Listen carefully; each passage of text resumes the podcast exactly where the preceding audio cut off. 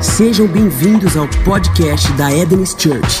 Queremos que essa mensagem te inspire e abençoe sua vida. Gênesis 1, 26. Eu acho que nem, é, nem precisaria pedir para abrir, que você sabe esse versículo de cor. É um versículo que norteia a nossa visão também. Mas vamos ler aí Gênesis 1, 26. Diz assim: E disse Deus: Façamos o homem a nossa imagem, conforme a nossa semelhança. Glória a Deus. Eu quero compartilhar uma mensagem hoje com a igreja que tem por título protótipo. Diga comigo aí, protótipo. Protótipo, irmão, é uma palavra já autoexplicativa. Um protótipo é um modelo de algo. Amém? Então, geralmente, quando alguma empresa ou alguma corporação ela vai lançar às vezes um produto novo no mercado ou um novo serviço, ela lança primeiro um protótipo desse serviço ou desse produto. Por quê? O protótipo, como ele ainda está em fases iniciais, é possível ali se fazer testes, é possível ali se averiguar qual é o sistema de funcionamento daquele novo produto e fazer ali todos os testes iniciais. Amém? Então, uma, uma empresa geralmente quando vai lançar um novo carro, um novo modelo de carro, eles lançam primeiro ali o protótipo, né? Anda, às vezes anda até na rua descaracterizado. É um protótipo, é um modelo inicial ali. Ah, empresas, quando vão lançar também é, tecnologias, empresas de celulares, notebooks, elas lançam ali os seus protótipos em fase de testes. Amém? Então, o protótipo, eu quero que você guarde hoje é, é essa significação para nós. Ele representa um modelo. Amém? E esse texto que a nós acabamos de ler, nós podemos emprestar esse significado para esse texto. Por quê? Aqui em Gênesis 1, 26, Deus está colocando ali as bases, colocando ali a, a, a, arquitetura do nosso ser, como nós fomos formados nele. Amém? E o texto diz que Deus nos formou a sua imagem e a sua semelhança. Então nós temos um arquétipo, nós temos uma maquete, nós temos para quem olhar se nós quisermos entendermos quem nós somos. Você não precisa ficar andando perdido, você não precisa ficar andando distraído sem saber quem você é, porque se você olhar para Cristo, você é a imagem e semelhança dele, você pode entender de onde você veio e o que Cristo quer realizar na sua vida. Amém? Então nós temos, meu irmão, um protótipo. Amém? Nós temos para quem olhar. Nós podemos colocar os nossos olhos em Cristo, e é por isso que o cristocentrismo é uma das bandeiras dessa igreja. Colocarmos os nossos olhos em Cristo Jesus. E a palavra imagem no original, você sabe, é a palavra tisselen, que fala feito da mesma forma de, ou seja, nós fomos criados tisselen, com a mesma essência do próprio Deus. A essência de Deus habita em você. Amém? Mas nós não fomos criados simplesmente à imagem, fomos criados à imagem e semelhança. Enquanto imagem é tisselen, semelhança é a palavra demuf, que significa capazes de agir da mesma maneira de. Então, meu querido, se você veio de Cristo Jesus e você vê, você tem a mesma natureza de Cristo Jesus e você é capacitado, habilitado a agir da mesma forma que Cristo Jesus agiria aqui na terra. Então, meu querido, você é capaz de perdoar, você é capaz de amar, porque o amor de Cristo foi derramado nos nossos corações, conforme diz Romanos 5 em 5, e você pode fazer as obras de Cristo Jesus. E digo mais, na verdade foi Jesus quem disse: você pode fazer obras maiores. Porque você não é um ser errante nessa terra. Você não é alguém que anda perdido, sem ter um referencial, sem ter alguém para olhar, não. Você possui a natureza, você possui a essência de Cristo Jesus, e você pode andar nessa terra assim como Cristo Jesus andou. Se onde Jesus andava havia paz, você pode levar paz para esses ambientes. Se onde Jesus andava havia tristeza e ela se transformava em alegria, você pode levar alegria para ambientes que estão carentes da alegria dos céus. Por quê? Porque você tem a mesma imagem e semelhança de Cristo Jesus. Aleluia! Glória a Deus. Sabe, o interessante, irmãos, é que Deus simplesmente ele não nos cria e nos deixa ao acaso. Como diz a música dos presbíteros titãs, né? O acaso vai me proteger. Não, Deus não te criou no mundo e te colocou ao acaso, ao sabor do acaso. Não. Deus te criou com a mesma essência, com a mesma natureza dele e ainda te deu instruções de como você poderia se mover aqui nessa terra. Ele te ama tanto, ele tem um cuidado tão grandioso pela sua vida, que ele se preocupou em te dar instruções de como você poderia viver nessa terra à semelhança de Jesus Cristo. Amém, gente? E nós vemos então ali que em Gênesis 1:26 havia o mandato original. do homem crescer e se multiplicar sobre a terra. E nós vemos durante toda a história bíblica Deus liberando instruções. Nós vemos as alianças, porque Deus é um Deus de alianças, amém? Nós vemos a aliança com Adão, nós vemos a, a, aliança abraâmica, a aliança noética com Noé, depois veio a aliança davínica, a aliança mosaica. E na aliança mosaica você sabe que existiam três tipos de lei: lei moral, lei, lei, cerimonial e lei civil. Ou seja, tudo isso é Deus tentando liberar desígnios, liberar destino, liberar instruções para o seu povo. Por quê? Deus, mesmo sendo todo-poderoso, Ele não se esquece de você e Ele tem instruções claras a respeito do seu futuro e do seu amanhã. Glória a Deus. Então, meus irmãos, hoje nós estamos na nova aliança. E hoje existe uma lei para nós seguirmos. E sabe qual é essa lei? A lei do Espírito de vida. Ei, o próprio Espírito habita em você. E a Bíblia diz que todos aqueles que são guiados pelo Espírito de Deus, esses são filhos de Deus. Ou seja, hoje você tem alguém a quem você pode recorrer para saber quais são os próximos passos e quais são as instruções para a estação nova que Deus está te conduzindo. Nós temos a lei de Deus dentro de nós, o próprio Espírito que nos guia a toda a verdade. Glória a Deus. E o problema é que Deus nos cria, nos capacita, nos dá a sua essência. Deus nos dá instruções, mas muitas vezes nós não paramos para prestar atenção nas instruções de Deus. Para falar a verdade, o ser humano tem uma certa dificuldade com instruções. A gente não gosta, por exemplo, muito de ler manuais, não é verdade? Você compra um, um, eletrodoméstico novo, um eletrônico novo, e muitas vezes, meu irmão, você não, não lê o manual, você já vai ligando na tomada logo, sim ou não?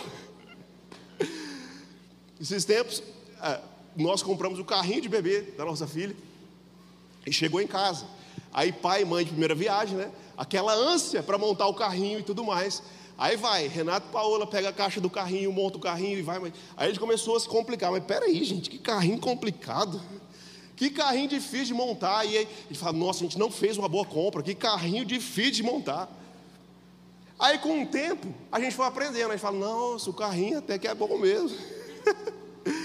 Mas tudo isso poderia ter sido evitado se simplesmente a gente parasse e lesse o manual. Porque o manual nos dá instruções. Se eu te falar algo, meu irmão, quem sabe hoje você chegou aqui e parece que você está batendo cabeça. Você não sabe para onde conduzir a sua vida.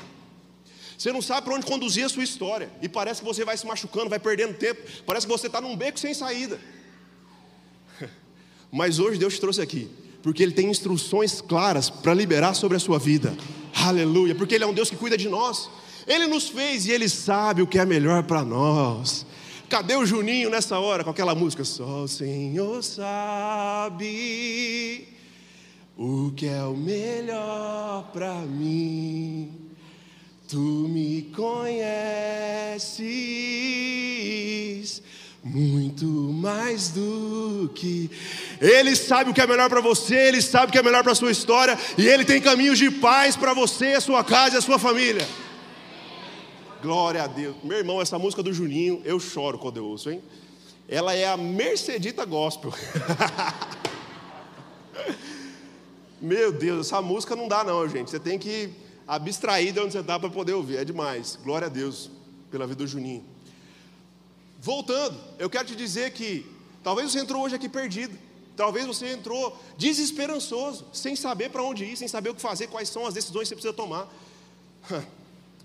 Mas Jesus, querido, ah, o nome dele é Emanuel, o Deus é, longe da gente? Não, é Emanuel, Deus conosco. E ele quer andar contigo. Ele quer estar junto com você nos momentos mais difíceis da sua vida, nos momentos decisivos da sua história. Ele quer estar junto contigo, te guiando pela mão. Aleluia. A Bíblia vai dizer que o Espírito nos ajuda nas nossas fraquezas. Essa palavra no original ajuda é a palavra grega sunanti lambanomai, que significa que o Espírito Santo, ele pega junto com a gente. Essa palavra ajuda, sunante lambanomai, significa que ele pega junto com a gente. Ou seja, se eu pego de um lado dessa mesa para levá-la para lá, o Espírito Santo pega do outro lado. E ele vem junto comigo, caminhando, caminhando, caminhando, nos guiando a toda a verdade. Jesus é lindo. Jesus é lindo. E ele criou você para viver um propósito nessa terra. Ele criou essa igreja para que nós vivamos um propósito de inspirar pessoas e inspirarmos nações. Amém. Glória a Deus. Então agora eu quero convidar você para abrir a Bíblia em 2 Samuel capítulo 6. 2 Samuel capítulo de número 6.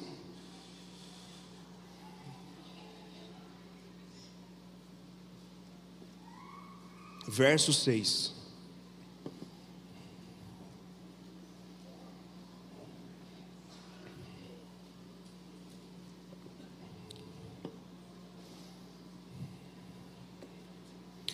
Olha os irmãos aqui falando, estamos aqui em Atlanta adorando junto com vocês. Ó, oh, no chat aqui, ó. Agora vou fechar o chat para poder pregar. Amém? Segundo Samuel 6,6 diz assim: Quando chegaram, quando chegaram à eira de Nacon, Uzá esticou o braço e segurou a arca de Deus, porque os bois haviam tropeçado. A ira do Senhor acendeu-se contra Uzá por seu ato de irreverência. Por isso Deus o feriu e ele morreu ali mesmo, ao lado da arca. Presta atenção aqui, vai ficar tudo bem. Nós estamos aqui no episódio onde o povo de Israel estava carregando a arca. E você sabe que biblicamente a arca ela representa a presença de Deus. E Deus deu o protótipo, Deus deu o, o, o rascunho de como a arca deveria ser construída. Ela deveria ser feita de madeira de acácia revestida por ouro. E você sabe que dentro da arca existiam três elementos: o maná, as tábuas da lei e a vara de Arão que floresceu. Ok? Acontece que em determinado momento o povo de Israel estava em guerra com os filisteus. E o povo de Israel começa a perder a batalha. E eles têm uma ideia. Falaram assim: olha, já que a arca representa a presença, vamos levar a arca para o meio da batalha. Quem sabe a gente vence a batalha. Sabe o que aconteceu? Perderam a batalha e a arca ainda foi roubada pelos filisteus. A arca foi parar lá na cidade dos filisteus, junto do templo de Dagon. E não deu muito certo, meu irmão. Amém? Enquanto a arca estava lá na, na Filisteia, a arca à noite ela derrubava a imagem de Dagon, que era o deus filisteu. Porque nada pode contra o nosso Deus, amém? E os filisteus falaram assim: rapaz, não vai dar certo não. Essa arca está aqui, mas ela está destruindo tudo, está destruindo todas as nossas imagens. Falaram assim: vamos mandar essa arca de volta embora. E sabe o que eles fazem? Eles pegam a arca e colocam num carro de boi e mandam de volta para a nação de Israel. Acontece que essa arca ela vai parar na cidade de Kiriat Jearim, na casa de Abinadab, ok? E essa arca fica na casa de Abinadab durante 40 anos, que foi o tempo do reinado de Saul. Saul, mesmo sabendo que a arca que simboliza a presença não estava em Israel, Saul não ligou, não deu bola para a presença e deixou a arca lá em Kiriat Jearim e não trouxe para Jerusalém. Mas quando Saul passou o reinado para Davi, Davi começou a reinar. Óbvio. E aí Davi falou assim: "Peraí, eu não tenho como reinar, eu não tenho como governar sem a presença aqui que em nós possa haver esse mesmo entendimento de Davi, que a gente não pode ver a nossa vida sem a presença nos conduzindo, sem a presença nos envolvendo, sem a presença sendo o centro das nossas vidas. E Davi falou assim: Eu vou buscar a arca. E ele vai até a cidade de Criat na casa de Abinadab, e pega a arca. Acontece que Abinadab ele era um sacerdote, ele tinha dois filhos, Aiô e Uzá, excelentes nomes colocar no seu filho. Aiô e Uzá, eles vão então e aí eles fazem algo diferente, eles colocam a arca num carro de boi. Colocam a arca no carro de boi e vão levando a arca no carro de boi. Acontece que no meio do caminho havia uma pedra. E o carro de boi tropeçou e a arca foi cair do carro de boi. Aí Uzá, vendo a arca que representa a presença caindo, ele vai e coloca a mão na arca. E sabe o que acontece? Ele morre ali naquele momento. Querendo ajudar, irmão, ele morreu. Meu Deus, que Deus bravo é esse? Calma, irmão. Acontece que a arca não foi criada para ser carregada em carros de boi. Se você vai ler ali os livros de Êxodo e Levítico, quando Deus dá instruções a respeito do tabernáculo, Deus fala que a arca deveria ser carregada pelos levitas, que era uma tribo de Israel. Dentre as doze tribos havia uma tribo chamada tribo de Levi. E não somente pelos levitas, mas pelos sacerdotes. E os levitas, eles eram divididos em três classes os gersonitas, os coatitas e os meraritas. Amém? Os meraritas, eles carregavam as armações do tabernáculo. Já os gersonitas, eles carregavam as cortinas do tabernáculo. E os coatitas, eles levavam, foram criados para levar a arca no ombro. Então, toda vez que a nuvem se levantava, os coatitas pegavam a arca, cobriam a arca com um pano e carregavam a arca nos ombros. Então, o protótipo da arca, Deus havia desenhado que a arca deveria ser carregada nos ombros pelos sacerdotes coatitas. Não era qualquer levita, eram os coatitas, filhos de Coate. E aí nós entendemos porque é então que quando Uzá, mesmo bem intencionado, ele colocou a mão na arca, ele foi fulminado naquele momento ali. Por quê? Porque ele estava agindo de uma forma contrária a que a arca foi criada para ser conduzida. E aqui eu aprendo a primeira lição, irmão. A primeira lição é que existe uma forma certa, existe um protótipo para nós reverenciarmos a presença. A presença não se carrega de qualquer jeito. Você não vive com a presença na sua vida vivendo de qualquer jeito, vivendo a vida do jeito que você imagina. A presença ela precisa ser reverenciada. E hoje eu vou falar para vocês. Eu já vou fazer a contextualização com a nova aliança, tá? Hoje a gente tem pessoas vivendo o evangelho segundo eu mesmo. Não, eu vivo, eu, eu quero Jesus, eu sou cristão, mas eu vivo a minha vida do meu jeito e ninguém se mete nisso. Você conhece a mexa? Então deixa. Então aqui você deixa. O povo fala assim. Vivendo a vida aos, aos seus próprios olhos. Não, eu sou cristão, mas esse negócio de congregar, de viver em comunidade, isso aí não. Não, eu sou cristão, mas ninguém pode colocar o dedo no meu casamento. Eu que mando lá em casa e eu faço do meu jeito. Ah, é? Você pode até viver assim, mas saiba que a presença precisa ser reverenciada de uma forma correta para ela permanecer, meu irmão. Tudo bem, o contexto de antiga aliança é, mas a presença precisa ser reverenciada. Amém. O que mais? Não considerar a reverência à presença na sua vida, na sua casa, na sua família, no seu escritório, nos seus negócios, sabe o que vai acontecer? Vai gerar atrasos. Quando Davi viu que Uzá colocou a mão na arca e ele foi fulminado. Davi falou assim: rapaz, eu não vou tocar nessa arca mais não, é alta tensão, é perigoso demais. E deixou a arca então na casa de Obed-Edom por três meses. E aí, e aí Davi voltou para Jerusalém e falou assim: rapaz, peraí, eu estou reinando sem a presença, mas eu estava tentando conduzir a presença segundo a minha própria força, segundo o meu próprio braço. Aí sabe o que o Davi fez? Ele falou assim: eu vou estudar qual é a forma certa de se carregar a arca. Talvez hoje não seja uma boa noite para você fazer uma viagem interna, uma introspecção e ver quais são as condutas que você tem tido que tem afastado a presença.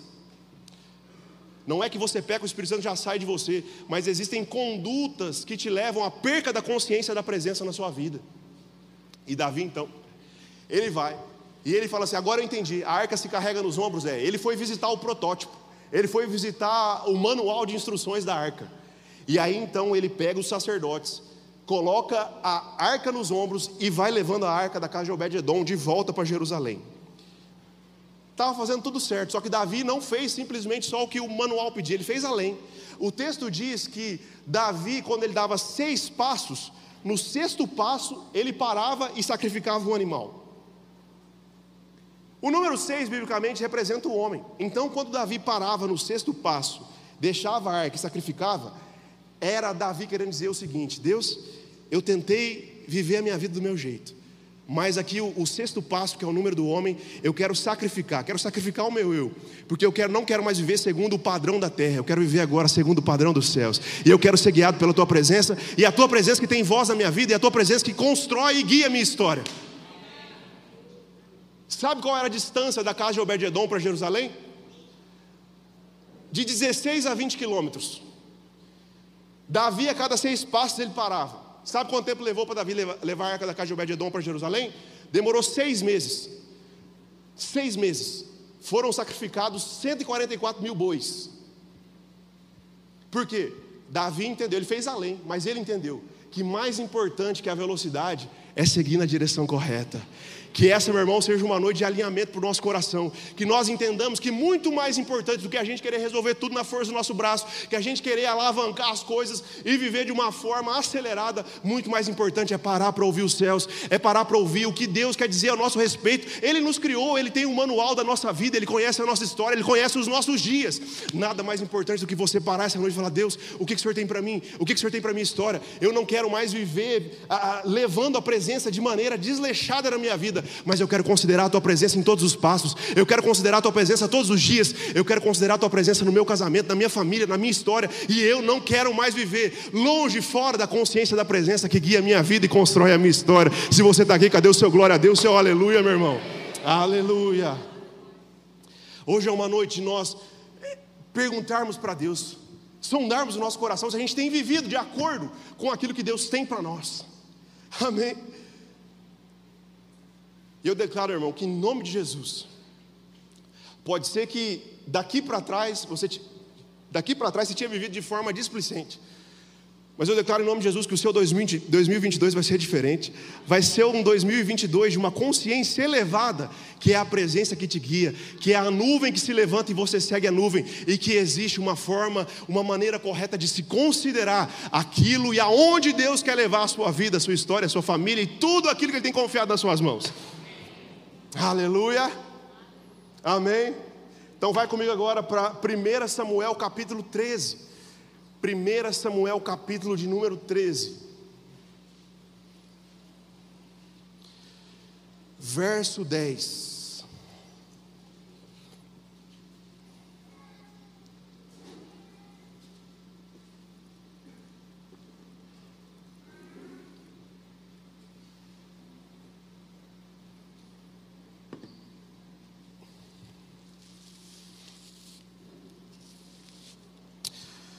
Primeira Samuel 13, verso 10 diz assim: Quando ele terminou de oferecê-lo, Samuel chegou e Saul foi saudá-lo. E perguntou-lhe Samuel: O que você faz? O que você fez? Saul respondeu: Quando vi que os soldados estavam se dispersando e que você não tinha chegado no prazo estabelecido e que os filisteus estavam reunidos em Micmas, pensei: Agora os filisteus me atacarão em Gilgal, e eu não busquei o Senhor. Por isso senti-me obrigado a fazer holocausto. Amém. Presta atenção aqui. Esse texto representa para nós um, um, período no reinado de Saul, onde Saul novamente estava em guerra ali com os filisteus. Os filisteus atormentaram a vida de Israel toda a vida. E acontece que os filisteus começaram a atacar o povo de Israel, ok? Começaram a atacar. E naquela época Saul era o rei, ok? Mas havia um sacerdote chamado Samuel, diga comigo Samuel. Samuel era o sacerdote. Então você sabe que biblicamente o sacerdote era aquele que sacrificava, fazia os sacrifícios no templo, ok? Tão somente os sacerdotes podiam fazer sacrifícios. Os reis, embora fossem governantes políticos da nação, eles não eram um, um governo espiritual. E somente os sacerdotes poderiam sacrificar. Então nós estamos nesse contexto geopolítico onde os filisteus estão atacando Israel. Saul, como governante, ele fica preocupado. E ele vê que os filisteus estão crescendo na batalha, e ele fica preocupado e manda chamar Samuel. Fala: Samuel, é o seguinte. Na hora da dificuldade, todo mundo lembra de Deus, né? Samuel, é o seguinte: os filisteus estão crescendo, estão vindo para o meu lado, estão me cancelando, estão nos atacando. Vem aqui sacrificar para ver se você consegue fazer alguma coisa com Deus aí, para Deus nos ajudar. Mais ou menos isso. E aí Samuel respondeu, falou: tudo bem, daqui sete dias eu chego aí em Gilgal. Acontece, meu irmão, que na viagem Samuel não conseguiu chegar no sétimo dia, ele chegou um pouco depois. E aí, Saul, então, ele olha para a situação e fala assim: rapaz, eu não estou buscando a Deus, os filisteus estão me atacando, sabe de uma coisa? Eu não vou esperar Samuel chegar, não. Eu mesmo, sendo rei, eu vou sacrificar. Pergunta para você: ele, como rei, poderia sacrificar sim ou não? Não, porque quem sacrificava era somente os sacerdotes, que na ocasião era Samuel. E aí Saul faz o quê? Ele transgride a instrução de Deus. E ele vai e ele sacrifica no lugar de um sacerdote, mesmo ele sendo rei. Sabe o que eu aprendo aqui? Que a demora de Samuel chegar, fez com que Saul transgredisse princípios. E hoje eu quero te fazer uma pergunta: será que existe alguma área da sua vida, ou alguma situação da sua vida, que você está em processo de espera, e que você tem sido tentado a transgredir princípios porque você está no processo de espera? Se você, meu irmão, quem sabe tem alguma área da sua vida que está assim hoje, o conselho de Deus hoje para você é: meu filho, não ultrapasse as barreiras, Existe um protótipo, existe uma instrução, existe um caminho, e o caminho do Senhor é perfeito. Se Ele disse espera, então espere, porque Deus nunca chega atrasado. No tempo certo Ele vai chegar e Ele cuida de você, meu irmão. Glória a Deus. Sabe, segunda coisa que me chama a atenção nesse texto, que as dificuldades nos fazem querer negociar o que Deus já deixou claro. Meu irmão, tem coisa na nossa vida que às vezes Deus não deixa tão claro assim, que é no relacionamento com Ele, através do relacionamento com o Espírito, Deus vai te guiando no meio do caminho. Sim ou não? Mas tem coisas que Deus já deixa claro para nós: não faça isso, não vá por aqui, vá por aqui, vá, vá por aquele outro caminho. Existem instruções claras da palavra. Mas muitas vezes as dificuldades nos fazem querer transgredir aquilo que já está claro na palavra. Estava claro que Saul, sendo rei, não podia sacrificar, mas a situação de dificuldade, que eram os filisteus atacando Israel, aquela situação de dificuldade, fez Saul transgredir o decreto do Senhor. Quem sabe hoje, meu querido, nós estamos ainda praticamente saindo da crise. Existem setores da economia que estão em crise, existem dificuldades. Mas deixa eu te falar algo uma dificuldade que se apresenta no caminho não é um álibi para você se desviar daquilo que Deus já determinou sobre a sua vida. Às vezes a gente pega a dificuldade da nossa vida e, e faz dela um álibi, um, um, como se fosse uma brecha na lei, para a gente poder fazer o que a gente quer. Meu irmão, não faça isso. Não faça isso. Muito melhor é esperar o tempo do Senhor. Muito melhor é saber que Ele cuida de nós. Muito melhor é saber que Ele é um Deus poderoso, glorioso, mas não se esquece de nós. E que Ele cuida dos seus filhos. E que no tempo certo, tudo há de acontecer. Segundo o bom propósito do Senhor e segundo a Sua vontade. Que ela não é ruim, desagradável e triste. Não, ela é boa, perfeita e agradável. Aleluia. Existe um protótipo, irmão. Existe um, uma instrução do Senhor clara para as nossas vidas. Mas muitas vezes a espera e as dificuldades nos fazem querer pular a cerca, transgredir a linha. Sabe, existe hoje um projeto no Brasil, político, de uma, não me lembro se é uma vereadora ou uma, acho que é uma deputada, que ela, tá, ela, ela quer descriminalizar o roubo por necessidade. Alguém viu isso? O que, que é isso? Se a pessoa estava com alguma necessidade, em, em alguma situação difícil. Então, ela, nessa situação difícil, o roubo a um terceiro, é, é, captando um objeto ou uma quantia em valor, em valor alheia, ele não vai mais ser imputado como crime, porque a pessoa tinha necessidade daquilo. Olha aí, que beleza. Um grande exemplo antibíblico do que se fazer. então, isso, não, é, isso é, é uma mentalidade que está se espalhada. E cuidado, irmão, para isso não se enraizar no seu coração e você não ser movido por isso, por necessidade ou pelo tempo da espera. Sabe, deixa eu dizer algo para você. Nós não nos movemos por necessidade, nós nos movemos por propósito. Lembra quando Jesus, ali em Lucas 4, ele foi levado ao deserto para ser tentado pelo diabo? Lembra disso?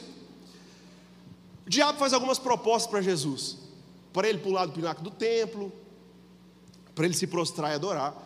E Jesus, meu irmão, ele estava em 40 dias de jejum. Imagina aí. 40 dias sem se alimentar.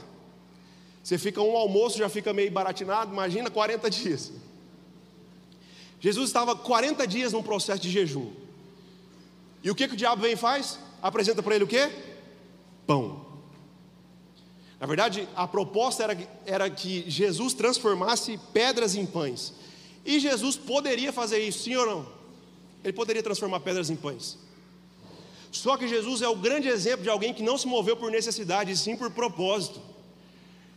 Quando Satanás faz a proposta, Jesus olha para Satanás e fala assim: nem só de pão viverá o homem, mas de toda palavra que sai da boca do Senhor. Ei, meu irmão, 2022 não é um ano de você se mover por pão, por necessidade. É um ano de você se mover pela palavra do Senhor, por aquilo que Ele já disse ao teu respeito, por aquilo que Ele já determinou sobre a sua história, para que você viva segundo a palavra do Senhor e não pelas suas necessidades, não pelos seus desejos, não pelos seus anseios, mas seguindo a direção, seguindo a nuvem, segundo as instruções claras que Deus quer te conduzir, porque Ele é o bom pastor que nos leva não a pasto pastos secos e mirrados, mas nos conduz a águas tranquilas e a pastos verdejantes. Eita!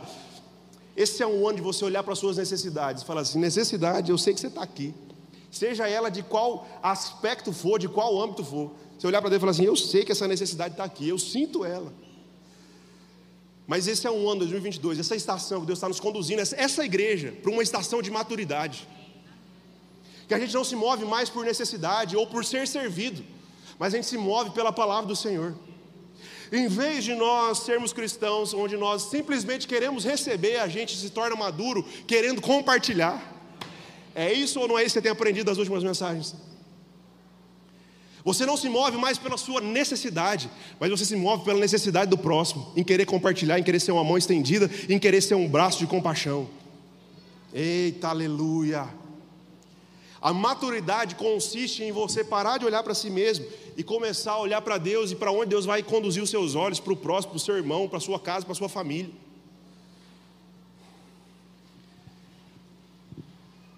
É muito eu hoje, não é verdade? A gente quer tudo para a gente. É, é, o meu sonho, é a minha carreira, é o meu propósito, é a minha vida, é a minha felicidade, é a minha história. Tudo bem, Deus te deu, mas que tal você perguntar para Deus assim: Deus, eu não quero mais viver para mim mesmo, eu quero, eu quero ouvir o conselho do Senhor de Mateus 16, 24. Aquele que quiser vir após mim, negue-se a si mesmo, tome sua cruz e siga-me. Eu, eu, percebo Deus nos conduzindo, e já tem sido pregado, nosso pastor tem pregado muito isso. Um caminho de maturidade que nos leva além das nossas próprias necessidades, é mas é um caminho de maturidade que faz a gente colocar os olhos além de nós mesmos. Aleluia, aleluia. Ah, pastor, mas eu estou com vontade de. Tá, você está com vontade de, mas você não se move pela sua vontade, você se move pela palavra. Qual é a vontade que você está tendo? Pega a palavra, tem a ver com a palavra do Senhor? Então descarta. Você não deve seguir isso. Isso para estar com vontade. Mas pode ser que, pastor, eu não estou com vontade de. Mas você não se move pela presença ou pela ausência de vontade, você se move, se move pela palavra. Pastor, eu não estou com vontade de. Eu não consigo fazer se eu não estiver com vontade. Ah, é? Chupetinha para você. Você não se move por vontade, por sentimento, por desejos, emoções, você se move pela palavra. E uma igreja madura precisa entender isso. Você não está com vontade de perdoar? É, mas você é um com Cristo, você tem o protótipo de Cristo, você tem a, a imagem, a natureza de Cristo, então você pode perdoar. Pastor, eu não estou com vontade de conversar com aquela pessoa, não estou com vontade de fazer aquilo. É, em Jesus a gente pode caminhar uma segunda milha não pela força do seu braço, mas porque o Espírito de Deus habita em você, Ele te conduz, Ele te guia, e Ele te habilitou a amar, perdoar, restaurar, ser um instrumento de reconciliação, e digo mais, Ele, te deu, Ele deu para você ainda o ministério da reconciliação, então você, de alguém que causava intrigas, passa a ser um reconciliador, eita, como a nossa vida poderia ser muito mais fácil se a gente entendesse, que em nós. Meu irmão, eu não estou desprezando a sua dor, tá? Não estou desprezando o seu sentimento. A gente se magoa, a gente se chateia. É verdade.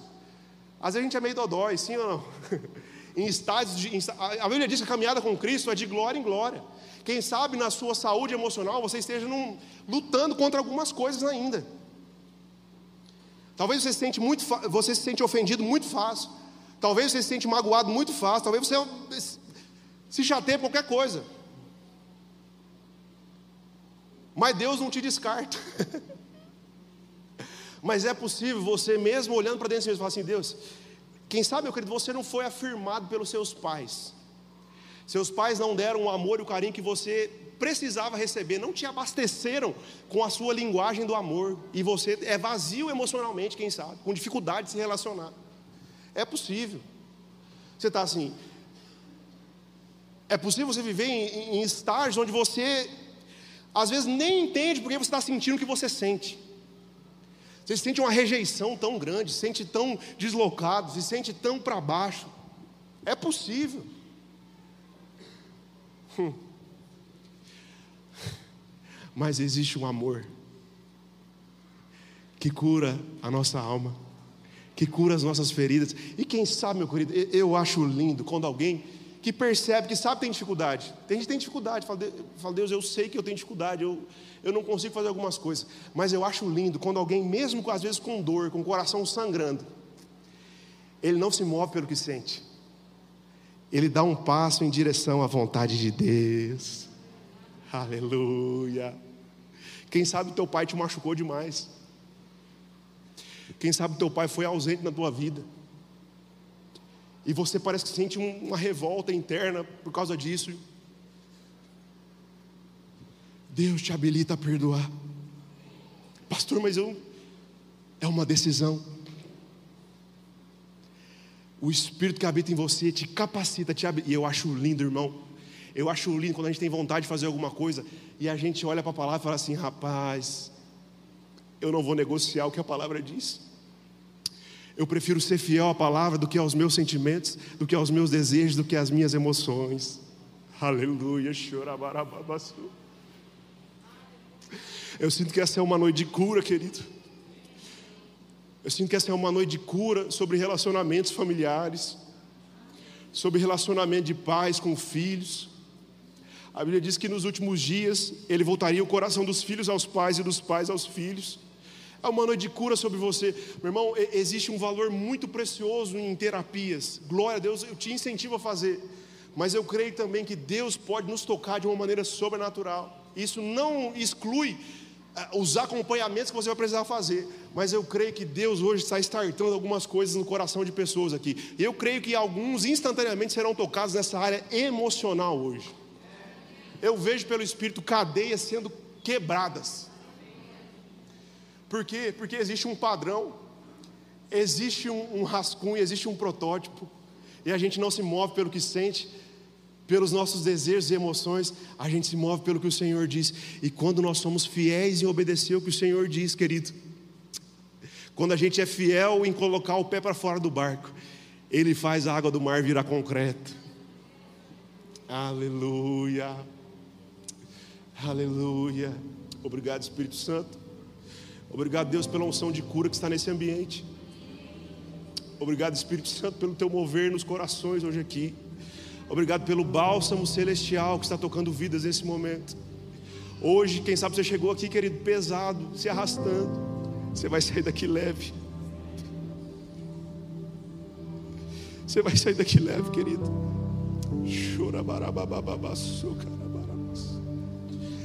Creio que tu és a cura. Creio tudo para mim.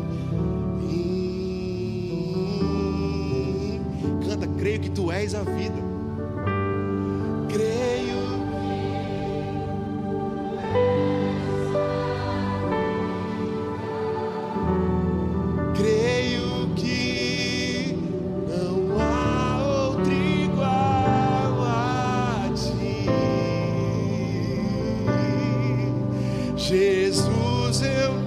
Vamos cantar? Eu creio que. Aumenta esse teclado aí, meu filho.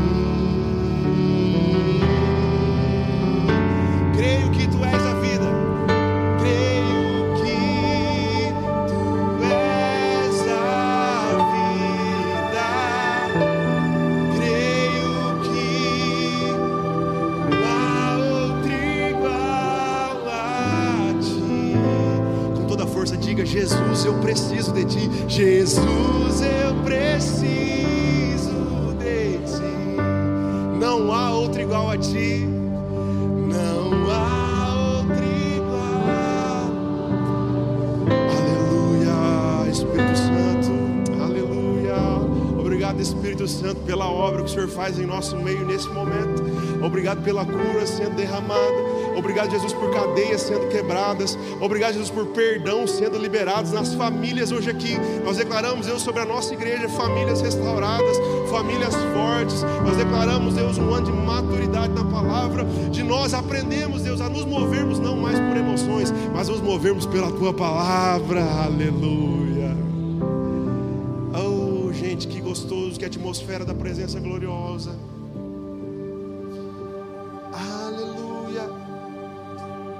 Quem sabe, meu querido, o seu chamado tinha desistido, pastor. Eu não sinto que é mais vontade de Deus para que eu viva o meu chamado. É, mas Deus diz para você ir por todo mundo pregar o evangelho a toda criatura. Não é tempo de enterrar o seu chamado, é tempo de sacudir a poeira, dar a volta por cima. Versículo bíblico de lá em Heresiastes. Pastor, eu estava querendo desistir do meu casamento. É, não vai não. Pastor, eu estava querendo desistir do que Deus tinha para mim. Não vai não.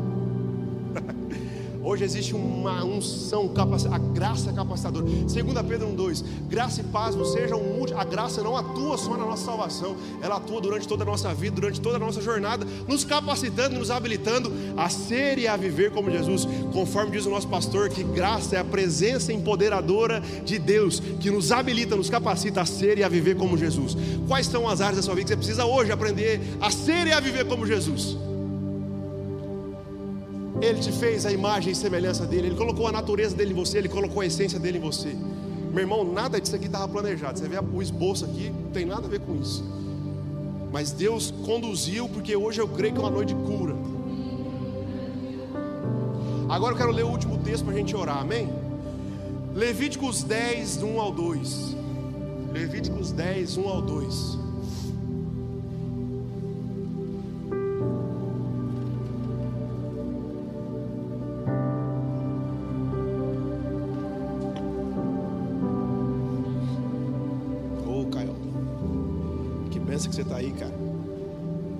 Viu?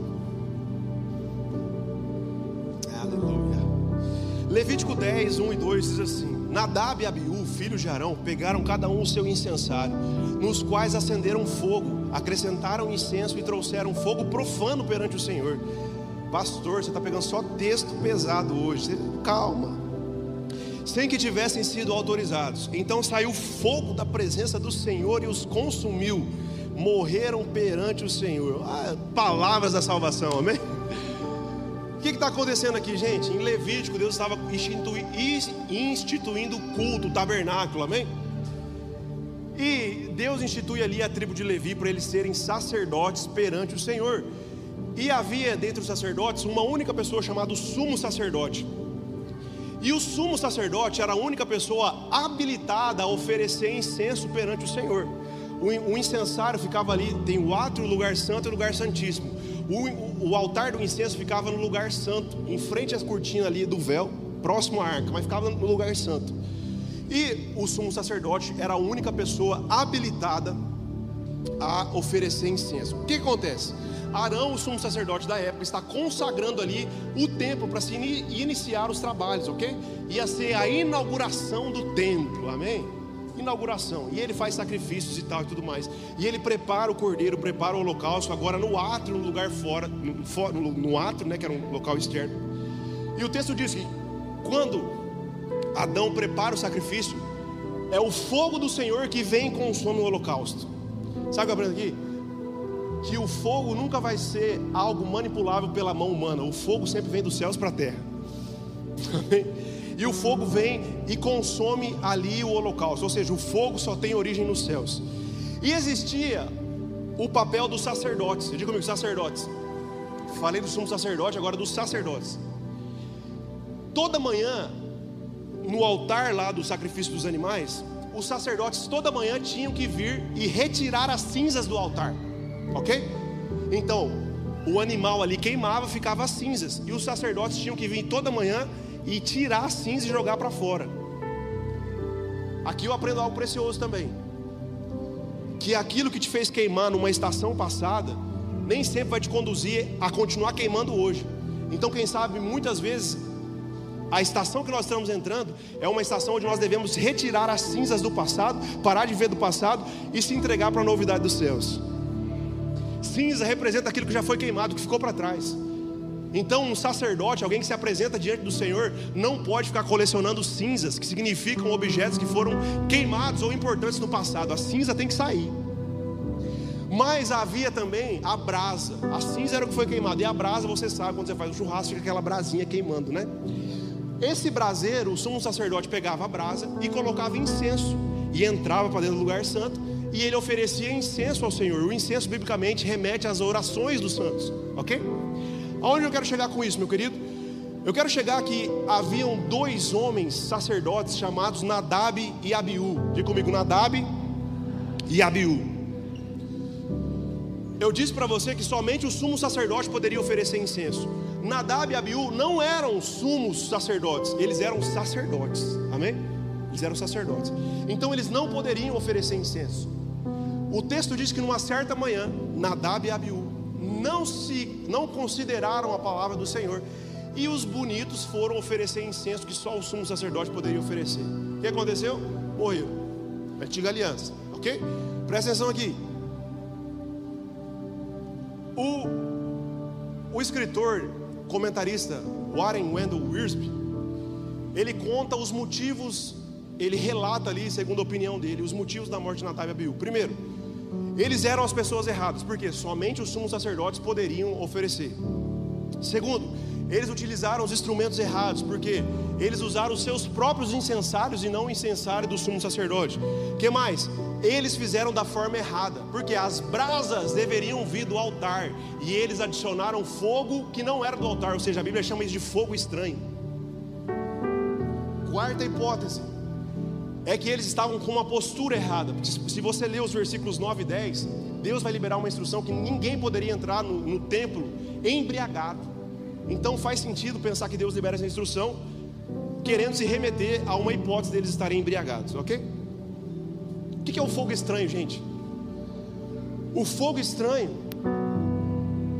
ele faz o incenso pegar fogo, ok? Porque o incenso é um material, uma resina extraída de árvore então a brasa tirada do altar faz o incenso pegar fogo, mas o fogo que não vem do altar também faz o incenso pegar fogo. Aos olhos naturais, o incenso está fluindo, mas a origem do fogo é estranha. Então, um fogo estranho fala de motivações erradas. Por fora está tudo bonito, igual a figueira que Jesus foi pedir os frutos. Ela estava com as folhas bonitas, mas ela não tinha essência. Eu vejo aqui, meu irmão, cuidado de Deus. Deus não quer que você viva o ano 2022 só de aparência. Chega de viver de foto, de filtro no Instagram. Chega de dizer que você está bem quando a verdade não está. Chega, na verdade, de sustentar um casamento que não está tão bem assim. Você tem que ficar forçando um sorriso, forçando situações. Deus, meu irmão, não te criou para que você viva dessa situação. Pastor, o que eu faço então? Se permita ser tocado pelo fogo da brasa do altar. Gente, Deus não quer só a nossa aparência, Ele quer a nossa essência. Deus não se contenta, meu querido, de você ver você sustentando alguma coisa que não é verdade. Pastor, então eu devo acabar com isso? Não, hoje Ele quer te restaurar, quer tocar você com o braço no altar. Lembra de Isaías capítulo 6, quando ele vê o anjo do Senhor, ele fala assim: é, ele vê os céus abertos e, e, e, ele vê a imagem do trono do Senhor, e ele fala, ai de mim que vou perecendo. Ou seja, o ambiente da presença faz a gente reconhecer as áreas da nossa vida onde nós precisamos ser tocados. E ele reconheceu, e um anjo pegou a brasa do altar e tocou nos lábios dele. Então hoje, é, diante da, dessa presença gloriosa que está nesse ambiente, diante da presença a gente reconhece as áreas da nossa vida que precisam ser tocadas. Qual é a área da sua vida hoje, meu querido, que Deus precisa tocar? Qual é a área da sua vida hoje que você está desesperado, você não aguenta mais viver assim? E Deus hoje ele tem um toque para realizar. Qual é a situação, qual é a área, qual é o âmbito, qual é a perspectiva da sua vida? Que hoje, diante da presença gloriosa do Senhor, você olha e fala assim: Deus, eu não aguento mais. Eu não aguento mais viver assim, eu não aguento mais sustentar essa situação. Eu não aguento mais viver de aparência. Eu não aguento mais viver com fogo estranho, que não é o fogo verdadeiro. E hoje existe a mão preciosa do Senhor te tocando. E Deus, meu querido, jamais vai tocar em você para te ferir, Ele te toca para te restaurar.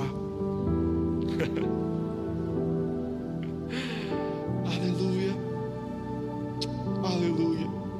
Jesus, pelo teu toque. Obrigado, Deus, pelos corações que estão sendo tocados nessa noite. Obrigado, Jesus, porque eu vejo o Senhor mexendo em estruturas. Obrigado, Jesus, porque eu vejo caminhos sendo aplainados, eu vejo caminhos sendo endireitados. Aleluia.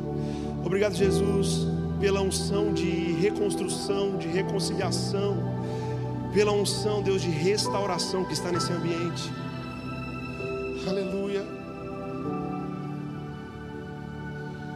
Pastor, mas parece que hoje o senhor só pregou a antiga aliança, parece que o senhor está bravo. Não, meu querido. Eu só quis trazer exemplos para vocês que naquele tempo Deus, Deus instituiu um padrão, Deus tinha um protótipo, Deus tinha um rascunho, Deus tinha um caminho, Deus tinha um desígnio.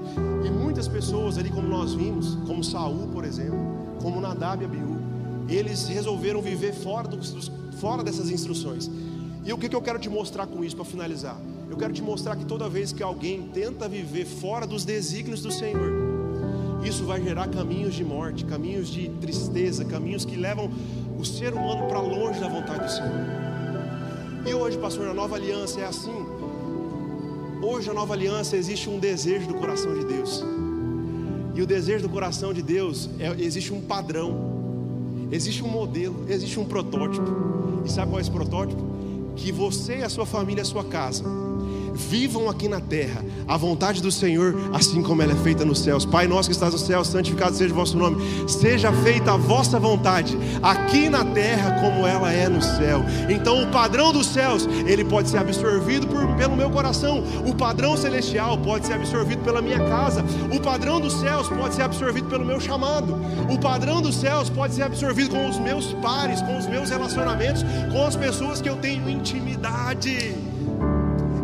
Enquanto o padrão da terra é você desistir, o padrão dos céus é você perdoar e avançar. Enquanto o padrão da terra é você viver murmurando, o padrão do céu é você começar a dar graça e a repartir o pão e provar da multiplicação dos céus. Enquanto o padrão do céu é você viver triste, cabisbaixo, desesperançoso, o padrão do céu é você se encher de esperança, porque o Espírito de Deus te habilita a sonhar os sonhos dos céus. Enquanto o padrão da terra é você desistir dos sonhos que Deus colocou nas suas mãos por causa das dificuldades, o padrão dos céus é você se encher da esperança que habita no Senhor e você provado do vigor que só Cristo pode nos dar e que nos conduz a viver nos caminhos dele. Enquanto o padrão da terra, meu querido, é você viver sem esperança, o padrão do céu é você se encher da esperança que há em Cristo Jesus, porque Deus não desiste de nós, Deus não desiste dos seus filhos. Não é uma noite de desistir, não é uma noite de deixar o arado para trás, é uma noite dizer: Senhor, eis-me aqui, eu quero viver tudo que o Senhor tem para mim.